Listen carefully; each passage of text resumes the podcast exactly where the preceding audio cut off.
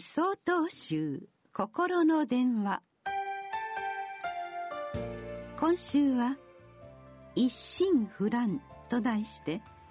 山口県善福寺大野哲司さんのお話です。昨年の11月のことです。関東地方のあるお寺で新しく造立されたお釈迦様の仏像をご本尊様としてお迎えする法要が行われました。約500年前に建立されたそのお寺は太平洋戦争末期連合軍の空襲により地域一帯全てが破壊され改装当初から安置されていたご本尊様や伽藍などが消失してしまいました。戦後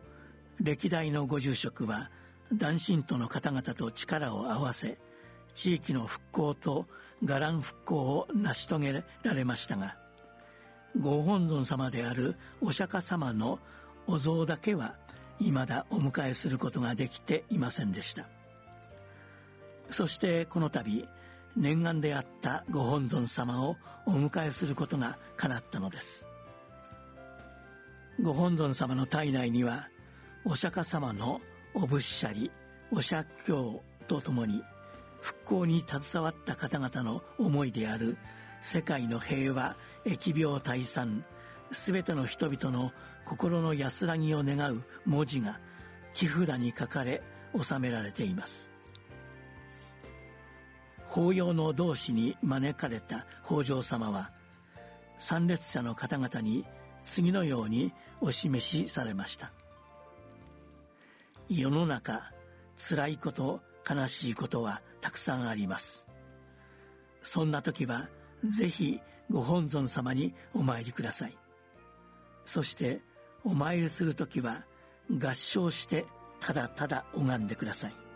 あれこれとよそごとを考えず自分の利益を優先せずただ拝むことだけに集中して一心不乱全身全霊でお参りしてください。これがお参りの真髄です。大変なことですが毎日続けてください。そこに大変なご利益があります。自分の利益ばかりを追い求めず他の幸せを願うことで迷いや苦しみの原因となる煩悩から離れることができます。同志様のお話に皆様手を合わされうなずきながら聞き入っていらっしゃいました。3月29日よりお話が変わります。